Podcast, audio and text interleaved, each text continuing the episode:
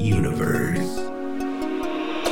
He experiences himself, his thoughts and feelings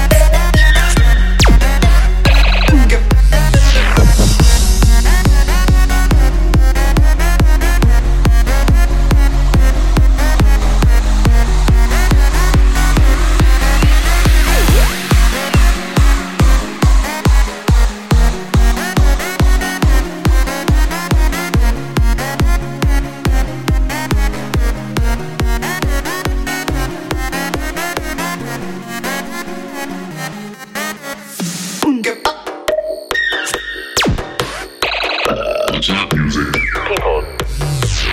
People.